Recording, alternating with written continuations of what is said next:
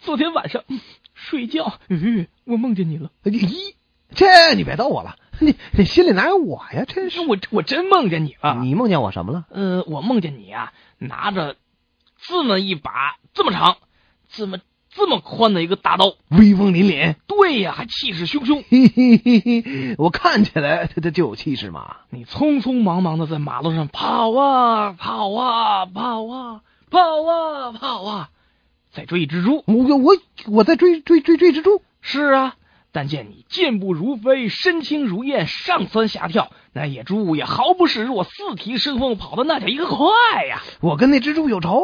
可是可是猪啊，毕竟跑不过你啊，你渐渐的就离它越来越近，紧接着两眼露出了杀机，举起了手里的大刀。